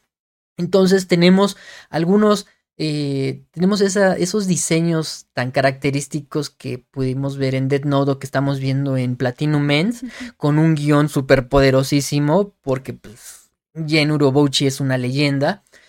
Y dirigida por alguien perfecto en las, en las tomas de acción, ¿no? Es Por como favor, que se comentaba. peleen. Y en el, y en el tráiler podemos ver eso, esta, cine- esta, esta secuencia en donde la cámara sigue al personaje en la parte de atrás. Está muy padre, eso está muy padre. Soy fan del trabajo de Tetsuro Araki. Eh, ¿Qué otras cosas Además, esperamos? porque es una película como con temática parkour, ¿no? Sí, sí, la Entonces historia el que vaya él como saltando en los edificios y que haga estas tomas que solo... como si fuera tipo tercera Ajá, persona, ¿no? sí, Va siguiendo la van acción. perfectas. Yo creo que no me imaginaría otro tipo de animaciones tipo toma, ti- tipo tomas de cámara para este tipo de temática. Ujú. Sí, pues a ver qué, qué tal está esta película. Yo creo que va a ser algo muy bueno. Tengo mucha expectativa, espero que no. Me decepciona, por favor, no. Sí. 2022 tú no. Eh, también esperamos la sexta temporada de My Hero Academia. ¿no? Ya Que está. se ve que van a entrar ahora sí de plano con una liga de villanos súper, súper poderosa. Y con... Ay, ¿cómo se llama el... El infiltrado, el halcón? Hawk. Hawk. Ujú. Y el halcón Hawk. Hawk. Perdónenme mi mal inglés. Sí, se ve que ya es- va a estar muy, Porque muy yo creo que lo van a callar. Sí. Y no se la va a acabar. Así es. Dios. Quién sabe, no hemos leído el manga, así No, que no yo nos ni spoilen. sé, pero de verdad que se ve que viene con todo porque se hace vienen cosas más densas. La segunda temporada de To Your Eternity, Así es, ya está porque igual también se quedó confirmada. buena, entonces sí, también, también. La película de Slam Dunk que también ya está confirmada. No sabemos todavía si va a ser una recapitulación, un remake o va a continuar la historia eh, de este Sakuragi y sus amigos. Estaría muy padre, ¿no? Estaría muy padre. Eh, hay algunos también animes que queremos hacer mención que ya están medio confirmados. Hay imágenes promocionales, pero no han dado una fecha de estreno concisa. Eh, tenemos la tercera temporada de Tate no Yusha. Sé que todavía no llega a la segunda, pero el- su director, creo, su creador dijo que ya no iban a hacer esperar a los fans tanto tiempo Por favor. y que solamente creo que iban a pasar dos temporadas y e Y iban ya. a lanzar ya la, la tercera temporada. Eso quiere decir que para finales del 2022 puede que veamos ya la tercera temporada de Tate no Yusha también. Ojalá sí. Y eso está padre para que el hype sea, se mantenga constante Sí, sí, sí, sí, sí. y le pueda hacer competencia a, a anime del año junto a, a Attack on Titan y a Demon Slayer, ¿no? Y otra que también ya anunciaron, pero no hay fecha, es Goblin Slayer 2, bastante intenso, bastante intenso Goblin Slayer. Vimos por ahí su película. También. Es- Está choncha la historia, está, está pesada. Chainsaw Man ya está confirmado, va a ser por el estudio Mapa, si no me equivoco. Por ahí corríjanme en los comentarios. Igual súper popular, ah, así como la de Spy X Family. Y Vinland Saga 2. ¡Oh, por favor! También de Mapa, del estudio Mapa. Tiene varias cosas Mapa, a ver si no la Sí, riega. ay, por favor que no vayan a entregar trabajo mal hecho. Sí, ¿no? Vinland Saga 2. Ojalá y si llegue este Ay, año, por ¿no? favor, sí. Sí. Doctor Stone 3. Por favor, también yo ya siento que ya esperé muchísimo Doctor Stone. Por ahí de abril, creo también abril-mayo, va a haber un especial acerca de... ¿Te acuerdas que en el... ah, no es spoiler. eh, en el final de la segunda temporada aparece un nuevo personaje que está como en un barco? Van a hacer un especial de ese Oh, personaje. perfecto. Ajá, 25 minutos, creo una como ovita. Novita. para adentrarnos un poco en lo que, en lo que va a ser la tercera temporada de. Doctor Stone. Y eh, pues la que de según también ya está confirmada para el 2022 después de mil atrasos es Yuri on Ice, la película. Ay, esta la estamos esperando mucho. A pesar de que el anime pues sí terminó y así. Pero nos va a platicar la juventud de este... ¿Del maestro? Ajá. Bueno, del entrenador. Bueno, Sí, ¿cómo se llama? Se me fue su se me fue nombre. su nombre, lo siento. Perdónenme, pero wow. Está interesante y fíjate que es algo que yo sí pedía mucho cuando estaba el anime, ¿no? O sea, yo quiero que me cuenten la historia de él. O sea, ¿Cómo qué se llegó qué- a convertir Qué en... chido por los yuris, ¿no? O sea, genial, Sí. pero yo quiero saber más de él, ¿no? Llega un punto en el que él se roba toda la expectativa. Sí, cómo se llegó a convertir en el mejor patinador, ¿no? Sí. ¿Y ¿Cómo acabó con esos sonsos? Sí, Andy, sí, así es. ¿no? Entonces, eh, pues esos creo que ya son los, pues, lo que estamos esperando para este 2022 y lo que vimos en el 2021. Eh, ¿Algún otro anime por agregar, película o algo, Andy? Ay, pues no. ¿eh? Mm, No, ¿verdad? no. No, creo que sí mencionaste como de lo que yo tuve experiencia, o sea, de lo que yo también pude palpar por ahí. Y pues entonces vamos con los comentarios rápidamente de la encuesta que lanzamos en exclusivamente en Spotify para quien nos está escuchando en Spotify. Y para que se acostumbren. Así es, y para que se acostumbren, eh, lanzamos una pregunta que dice, ¿qué anime estás viendo la temporada otoño 2021? O sea, la que pasó O ya. sea, la que hicimos hace como 20 podcasts, hace 20 meses. La gente contestó Demon Slayer con un 54%, 31% Comic and Communicate y un 15% Platinum Ends. Ya habíamos mencionado estos Sí, sí, animes. sí, sí, sí. Y eh, alguna otra pregunta que lanzamos fue, ¿te gusta el cine, ver Netflix o juegas videojuegos? Ahí para sondear a la gente un Sí, para poquito. conocerlos, a ver qué más les gusta Ah, hacer. ok, sí, cambiemos la palabra sondear por conocerlas. Ay, qué malo. Sí. Eh, Vlad Hexu nos dice, sí. O sea, que hace todo eso. si le gusta el cine, Netflix y los videojuegos. Rodolfo Montes nos dice, sí, disfruto de jugar en la Nintendo Switch los clásicos de Resident Evil. Qué padre, está muy chido. Eh, DJ Yoda, Yodavier nos dice, sí, tengo juego Skyrim, pero de serie solo veo The Walking Dead. Mm. Bien, está chido, está chido. Aru nos dice, cine y videojuegos. Qué padre. Perfecto. Con eso pues, ya sabemos que sí les late el cine, ¿no? Para nuestro siguiente proyectillo que ahí tenemos. Y lanzamos una pregunta en Twitter en relación con los, este, con los estrenos de los episodios de Del dominguito. domingo pasado. pasado. ¿no? El sexto episodio del arco del Distrito Rojo de Demon Slayer compitiendo frente al primer episodio de la segunda temporada de Attack on Titan Shingeki no Kyojin. La gente contestó. El 34.6% Shingeki no Kyojin. Obvio, obvio. Le ganó rotunda, ni tan No, no, no, rotundamente, eh, ¿eh? ahí andan. Eh, la gente también votó un 25.9% por Demon Slayer Kimetsu no Yaiba. ¿Qué pusiste ahí? ¿Neskolov?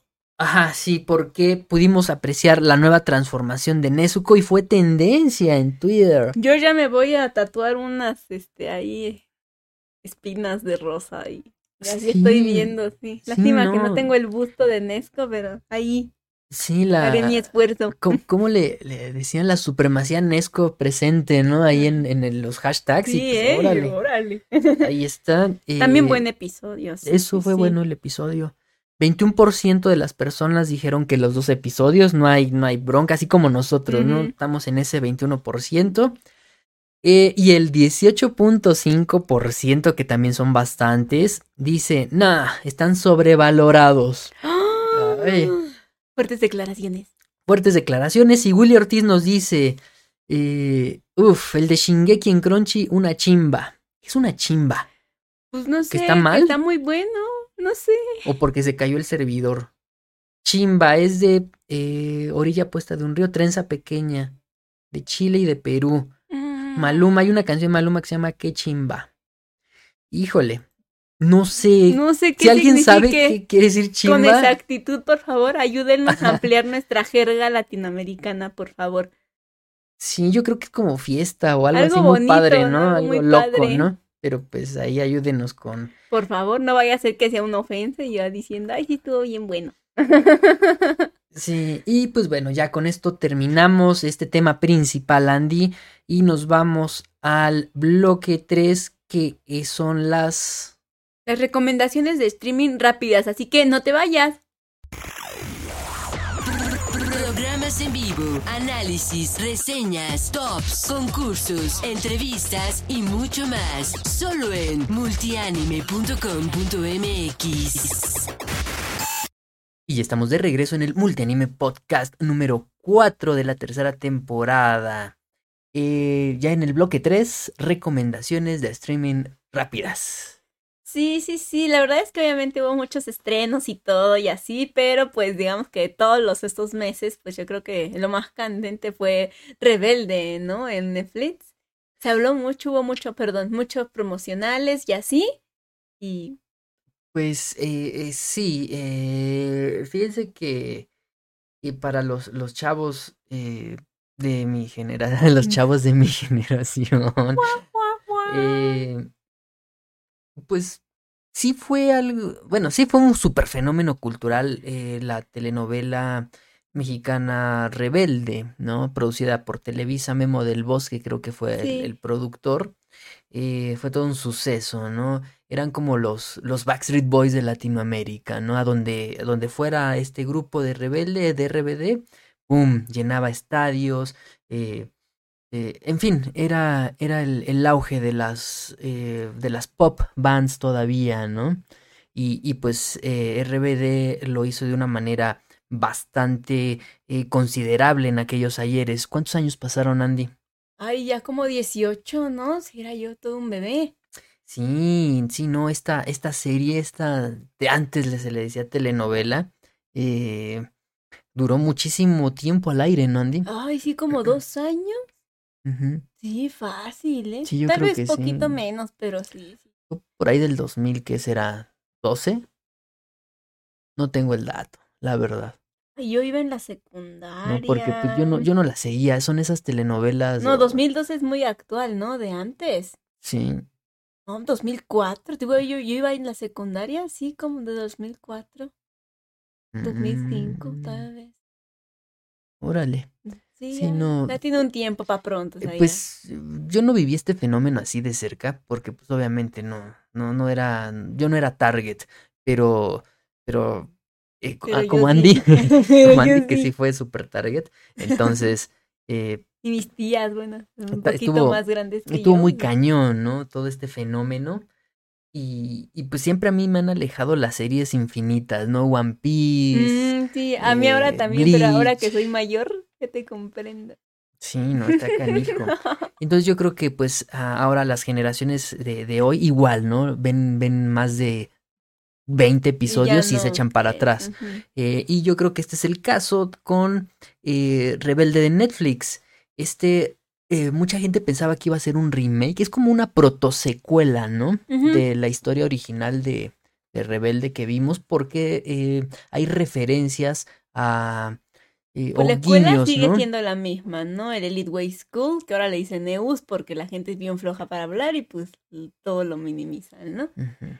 Y está este, Selina, que en su momento sí era personaje del rebelde original y pues ahí está ya mayor, obviamente. Y hablan de los, de los ex rebeldes, ¿no? Así que son como íconos ahí, ídolos, ¿no? Casi casi ahí hay como un culto a los ex RBDs.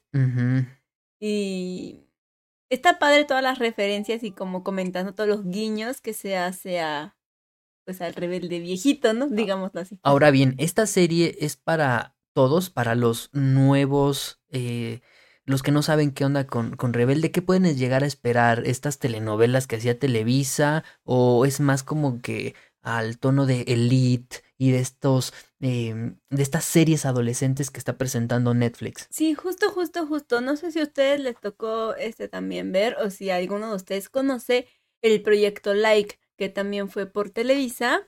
Y yo digo que era como el primer intento de rescate, ¿no? De, de, de rebelde, ¿no? Bueno, un intento de rescatar la temática de rebelde, ¿no? Like. Y yo digo que es como un like porque sí tiene esencia de telenovela hasta cierta parte con, con Elite. Como una mm. fusioncita. Porque Elite sí está como más subido de tono, ¿no? En algunas cosas. Y no, acá no, o sea, no son tan liberales ni así, ¿no? Entonces es una serie musical, de todos modos, ¿no? Sigue siendo serie musical. Sí. Con sus toques de, de, dramones adolescentes. con su toque de drama adolescente, sí, sí, sí. Tocan mucho la diversidad sexual y estos temas que, que están tan en, tendencia, ¿no? Ajá, sí. Mm, del 1 al 10, ¿cuánto le das? Un 7. Un 7, 8 episodios. Rebelde. Está en el top, ¿no? De, de lo más visto de Netflix aquí en, en, en México, ¿verdad? Está en el número 2. En el número 2, después de la novela de William Levy. Café con aroma de, de mujer, otro, otro remake, ¿no? De otro un, remake de un, clásico. de un clásico. Pero ese se ve que tiene varios episodios, entonces no, no es como que te la puedas echar así, ¿no? Y en el número 3 está Betty la Fea. Pues siempre está en el top, de verdad. Sí, no, está cañón cómo la escuela de Televisa afecta a los sea, la gente pudiente de ahora, ¿no? Que son los que están pagando, eh, son los niños de antes, ¿no? Los, los adolescentes de antes, pues son los, los que están pagando ahorita todas estas cosas de suscripciones. Y pues veamos el top de los días más populares, tres telenovelas. O sea, no manchen. Sí, la verdad es que sí, pero, pero sí está buena. Para los nuevos públicos, los ritmos y los sonidos que Rebelde maneja están buenos, están muy actuales, muy como muy urbano, pero sin perder la onda del pop. Hay algunos remakes de canciones de Rebelde que no voy a decir cuáles, pero están bonitos.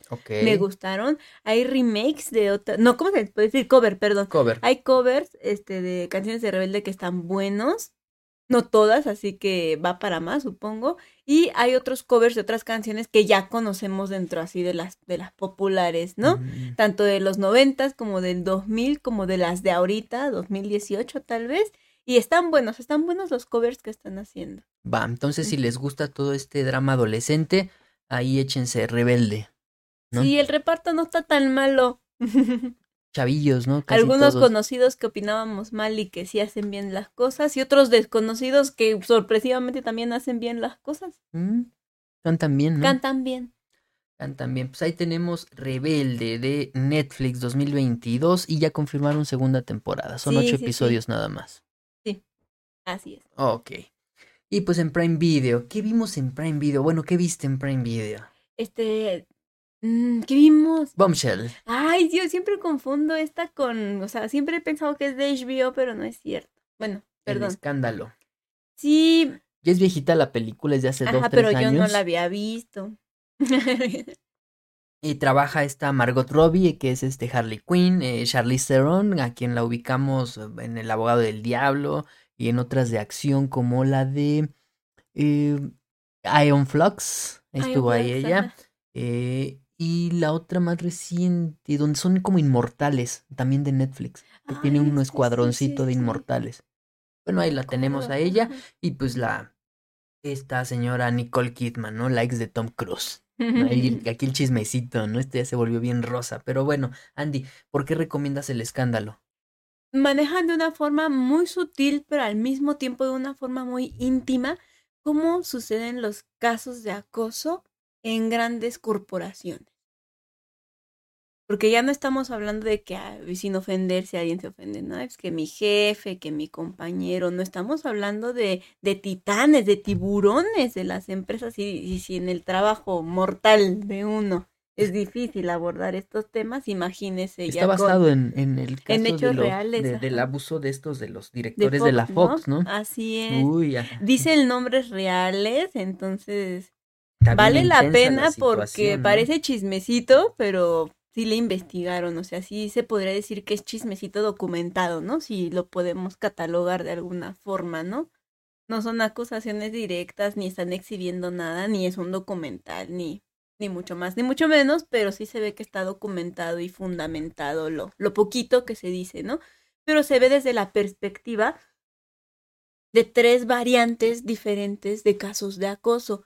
Las personas solemos ser muy ignorantes en los temas de acoso y creo que si ustedes no saben, y más las mujeres, ¿no?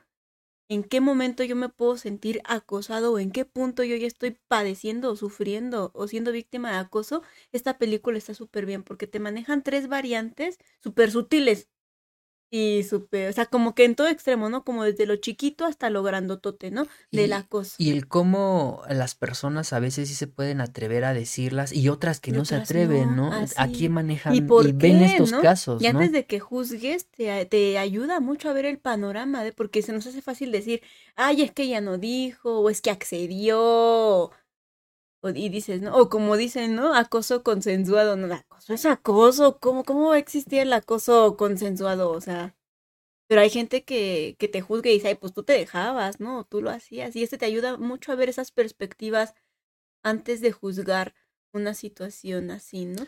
Obviamente esta película, pues sí, es, es para para mayores de edad, ¿no? Ah, sí, por los temas. No hay nada, escenas ni nada, pero ni le van a entender. No lo van a entender. Pero ni le van a entender. Entonces, esto es ya para gente adulta, veintitantos, diría yo. Y pues gente que trabaja, yo creo que gente que trabaja también se va a sentir súper identificada. Y también manejando un poquito de, del acoso, pero del acoso que juzga a tu persona. O sea, que a lo mejor no es acoso como el que ustedes imaginan, sino acoso de que están juzgando mis preferencias sexuales, mis preferencias religiosas, o sea, hay algo como un poco más extremo, pero que también ah, sucede. O sea, como cuando le dicen, ay, mira, ahí viene el judío. Ajá. Por ejemplo, aquí es que, bueno, en el, en el caso de la película abordan mucho a que tenían que ser como súper cristianos, ¿no? Por ejemplo. Ah, oh, ya. Digo, eso es un ejemplo, ¿no? Ok, ok. Entonces, Igual hay, hay empresas donde a lo mejor te dicen, ay, sí, que aquí todos somos tolerantes y iba la diversidad. Y ya cuando entras a la empresa resulta que no, o sea, que sí hay ciertas restricciones. Sus cosillas, ¿no? Hay raras. Ajá, hay cosas que dices, pues ni al case, porque eso no define el cómo trabaja una persona o su productividad o sus talentos, pero no te explicas cómo en grandes corporaciones pueden pasar este tipo de cosas que hasta parecerían irreales. No está cañón, no está Pero sí está recomendable y más si no saben qué es el acoso. Les explica de la mano cómo es que sucede. Sí, porque muchas personas pueden decir, esto es normal. Ajá, ni se dan cuenta de que están viviendo un caso de acoso. Sí, no, está, está padre esta. Entonces sí, de verdad que sí me gusta y, y, independientemente de, que sea formativa, este, sí está interesante. O sea, si ya no lo dicen, yo sí sé, yo sí esto, aquello, está entretenida, ¿eh? O sea, el drama está cañón, los abogados, cómo llevan el caso, también está interesante y entretenida. Ok, pues ahí lo tienen, la recomendación de Prime Video. Y ya casi para terminar, tenemos la recomendación de HBO Max. Es una serie que se llama Estación 11. Sí, fíjense que está como muy... Yo, bueno, yo todavía tengo las fibras sensibles porque pues están como en un mundo como post-apocalíptico, ¿no? Bueno, van contando, van como que teniendo flashbacks, ¿no? O sea, como que estás en el mundo post-apocalíptico, pero te explican, ¿no? Cómo es que llegaste ahí, pero muy, muy despacito, al menos para mi gusto, ¿no? Muy, muy despacito. Pero va de, este, de esta misma onda, ¿no? Como apocalipsis tipo 28 días, ¿no? Que por un virus, que no sé qué. Y yo sigo sensible. Y más con toda esta onda del COVID, ¿no? Yo sigo sensible, entonces sí, si estás muy sensible con esto, pues yo me la saltaría, sinceramente. Pero independientemente de nuestra sensibilidad a estos temas de la enfermedad y así, está buena, pero está, ¿cómo decirlo? La manera en que la cuentan. La manera en que la, están contando requiere paciencia. Paciencia. Requiere paciencia. Está buena, ténganle paciencia, aguanten cuatro episodios y ya que aguanten cuatro se va a poner bueno. Entonces. Son seis nada más, ¿no? Ay, ¿en serio son tan poquitos? Bueno, después se pone bueno. es que a mí los primeros cuatro sí me pesaron. Siete, ah, siete, Y no es que no los estuviera disfrutando para nada, sino que siento que como que van fragmentando, perdón, mucho la información, porque sí hay varios personajes que si bien no son relevantes, porque para mí relevante solo es uno, sí, sí van formando parte de la formación de este un personaje, ¿no? De este personaje principal. Entonces, por más que los quieras como ignorar o hacer a un lado, no puedes, como que si te interesa qué le pasó a esas personas también, y es por eso que sientes que está muy fragmentado cómo te van platicando la historia, Mm. pero sí está buena. Entonces, en general, es, eh, es una infección, ¿no? Tiene un COVID así cañón. Ajá, sí, un COVID cañón. Y, y se va muriendo la gente. Ajá, hasta hablan del medicamento que le están dando a las personas que tienen COVID ahorita. Uy, sí. no, está, está cañón. Son, como dices, ¿no? Son temas Sí, es sensible, si están delicados y sensibles, sensibles. ¿no? no la vean, o sea, si pasó algo en casa que no debía o que no querían que sucediera y son temas sensibles, pues mejor no. Hay gente que pasó por muchas cosas. Sí, no, está, está muy, muy rudo, pero pues sí Pero la historia vale la pena y más, eh, va a sonar spoiler, ¿no? Pero más por la, por la aleación, como los metales, por la aleación que hay con el nombre de la serie Estación 11. Y ya, hasta ahí llegamos. Está buena. Ok. Sí, bueno, pues entonces tienen HBO Max, ahí es este, este es su oportunidad, ¿no? Sí, Para está buena y está cortita. Una Mm, serie de este estilo. Están buenas, ¿no? Esas series. Me encantan. Como que da, a uno lo hacen paranoico, ¿no? Yo que crecí con todo este tipo de series y películas 2002, el día después del mañana. Nosotros, los millennials, somos una generación que ha sobrevivido a muchas cosas. Eh, Empezando por los mitos, ¿no? El fin del mundo del 2012, el otro fin del mundo de un meteorito que quién sabe que, iba a chocar con la Tierra. Me acuerdo yo que iba en segundo de secundaria cuando estaba ese rumor muy fuerte. Y yo, no, pues ya me morí. Y justamente nos recomienda el, el este HBO, Guerra Mundial Z, La Carretera, que está buena, ya Ah, se las también, The recomendamos por Road, aquí sí, ya, también. ya hubo la Duna, recomendación. Soy Leyenda, Ajá. estas, estas películas también buenas. estas- 28 días. Yo soy bien fan de estas este, películas o series en su defecto. de, Walking ajá, Dead, este ¿no? posapocalípticas. A mí me encantan. Y si hay zombies, mejor. Que esta me encanta porque no hay zombies Hasta ahora. hasta ahora. Pero no pierde su toque, ¿eh? No pierde su toque. Pero está muy buena. Y nos manejan un punto del apocalipsis que creo que ninguna otra serie nos había manejado. Y ya, hasta ahí se los dejo porque ya, lo demás es spoiler. Entonces, Ok. véanla, está muy interesante. Estación 11. Estación 11 en HBO Max. Entonces con esto ya terminamos eh, las recomendaciones rápidas de, de- de streaming. Y, y esto, otra vez lo, lo, lo volvemos a decir, ¿no? Esto es rápido porque tenemos en puerta el proyecto de series y cinema, Así es, en donde vamos a agarrar estas mismas recomendaciones. Pero ahí sí vamos a hablar de todo, del muchísimo cast, más. directores, Spoilers, toda esa ¿no? onda, spoilers si ustedes se dejan, y así, pero ahorita es rapidísimo, nada más para que se palomen algo al ratón. Pues sí. Entonces, eh, yo creo que ya. Vámonos con la despedida y los comentarios de este podcast.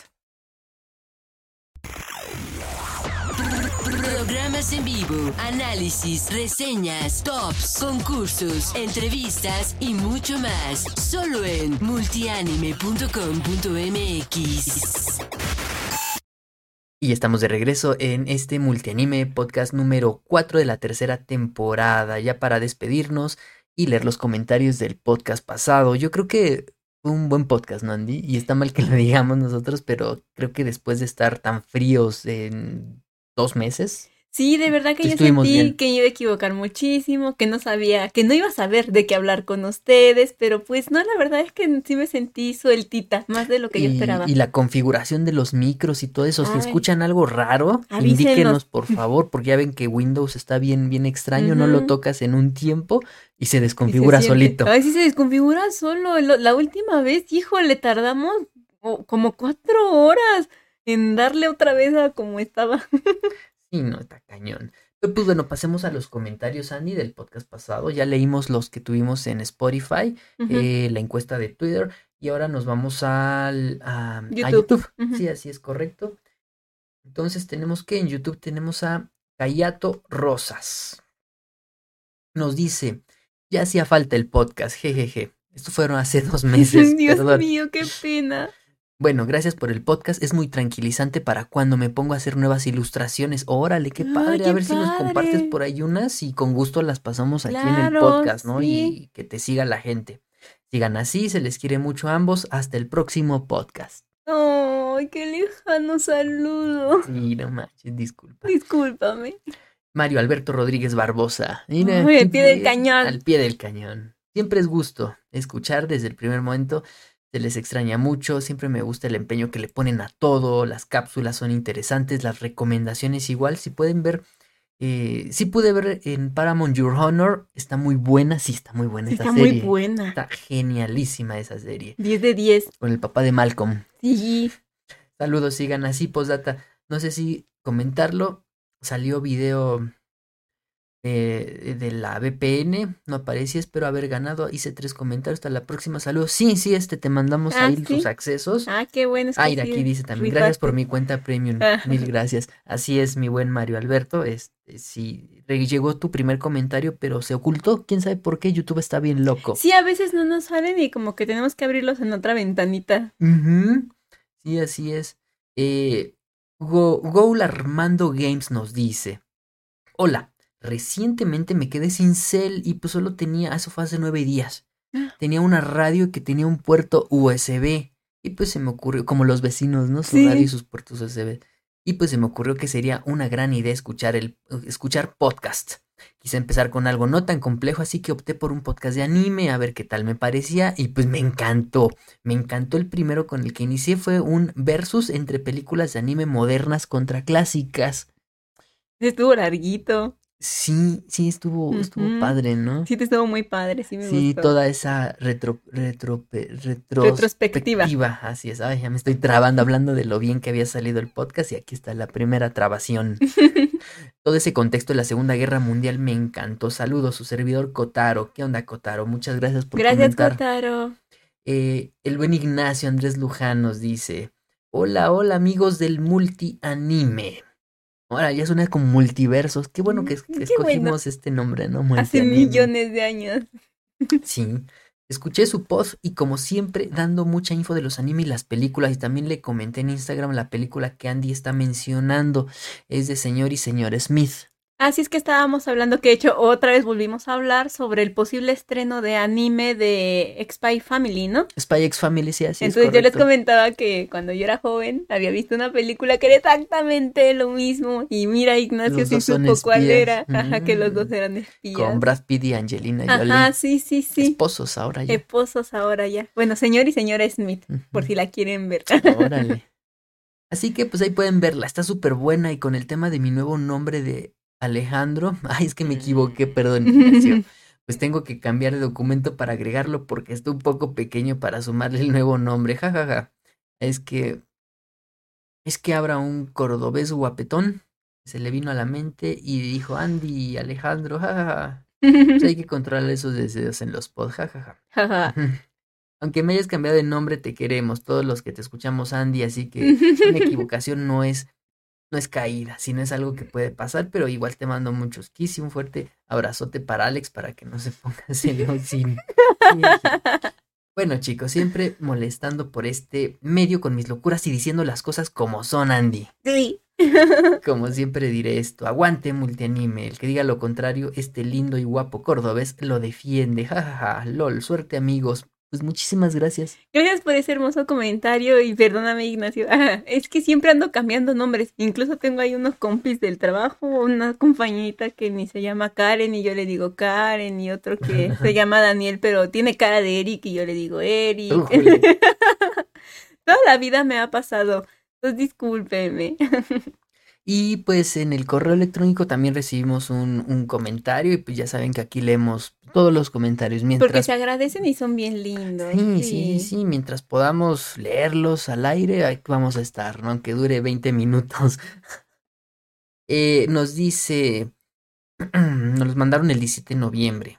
Hola amigos de Multianime, me gustaría que no dijeran mi nombre, por eso no lo mencioné, y que me llamaran por Canelitos. Hola Canelita. ¿Qué onda, Canelitos? Bueno, escribo este correo para decir que me gusta mucho su podcast. Los conocí por Google Podcast y escucho su podcast cada vez que lo publican sin falta. Ok, gracias. Gracias. El próximo lunes sale el nuevo Ahora podcast. sí. Los empezaré a apoyar y escuchar todos, pero todos sus podcasts, que son muchísimos. Pues ya llevamos, Ya tres, bueno, dos temporadas. 48 ¿De cuántos? episodios. De 48, 50. Sí, 50 52 podcasts. con Ujú, este. Sí, es mucho. Hoy es mucho. Hoy no mucho. No te escuches tanto. ¿Cuántas horas? Eh, y me alegra que hay un podcast de anime, sobre todo en español, podcast de anime en español. Yo creo que nos buscaste así, ¿verdad? Qué bien, qué bien. Qué bueno. Y con unos locutores tan risueños como ustedes. Gracias. De verdad me gusta mucho escucharlos y un saludo desde México. Esfuércense y hasta la otra. Bye. Postdata, les enviaré un correo cada podcast relacionado con este. Ay, conte, voy a esperar mi correo canelito. Así es. Y pues bueno, Andy, yo creo que pues ahora sí ya, ¿no? Con esto llegamos al final de este multianime podcast número 4 de la tercera temporada, episodio 50. Wow, 52, sí. Ay, Dios, ay, Dios. De la tercera temporada. Y pues bueno, sí. Sí, cuatro, ¿verdad? Sí, cuatro, de la tercera temporada, ajá. Entonces, pues les agradezco mucho sus lindos comentarios, todos esos golpecitos de, de espalda para seguirle echando ganas y seguirle dando con todo, porque pues obviamente nos interesa que esto les guste a ustedes, ¿no? Y para poder tener temas así, ¿no? Variados y poderlo seguir haciendo y que sea dinámico con ustedes, esto me encanta, de verdad. No siento que estoy hablando sola. sí, eso está muy padre, ¿no? Y, pues atentos, ¿no? A todos. ¿Dónde nos pueden encontrar, Andy? A eso iba, ¿no? ya saben que siempre estamos para ustedes en nuestras redes sociales. En YouTube estamos como Multianime Espacio Plus. Ahí también pueden escuchar el podcast, pueden ver los videos de noticias, las recomendaciones de animes para Crunchyroll, Netflix, Prime, y ahí ya tiene una selección por ahí. También estamos en Twitter como multillón bajo anime, ahí igualmente nos pueden arrobar, nos pueden mencionar, tenemos dinámicas a veces en el Twitter ahí como Estamos regalando Bell gracias a Cinépolis y a su división Más que Cine y a Corazon Films. Así es, nos regalaron unos pases y están escuchando este podcast y no han entrado al Twitter de multianime, multianime, este, multillón bajo anime, pueden este, ir a ver si alcanzan, ahí todavía alcanzan unos pasecitos. Pues todavía hay dos, hay dos. hay dos todavía, dos Porque se equivocaron dos chavos en la dinámica. Se equivocaron dos chavos. Lo que se equivocaron, vayan a corregir. Pero bueno, igual están escuchando el podcast y están ahí, pues ahí les va el mensajito. Entonces en el Twitter estamos como un poco más activos en esa cuestión de, de noticias este, y cosas curiosas. En el Twitter también las pueden ver. En Facebook y en Instagram estamos milenariamente como siempre, multianime.com.mx. De igual forma ahí se encuentran noticias, enlaces a la página web para que se enteren de todo con súper, súper detalle en las plataformas de podcast, digamos así, de audio, de podcast, pues estamos en mm, Spotify, en Anchor, híjole, en casi todas, Aaron te echa todo el saludo así al principio, ahí en el tercer párrafo de lo que habla Kira, ahí vienen todas las plataformas de podcast y simplemente le puchas ahí multianime y pues te van a salir todos los episodios de todas las temporadas. Y no se olviden de visitar la página web multianime.com.mx, ahí está todo de todo, todo, por siempre, todo ahí. Ahí lo tienen chicos, yo soy Alex. Yo soy Andy. Y nos vemos para el próximo Multianime Podcast. Hasta la próxima. Bye. Bye. Recuerda visitarnos en nuestro sitio web multianime.com.mx y en nuestras redes sociales como Facebook y Twitter.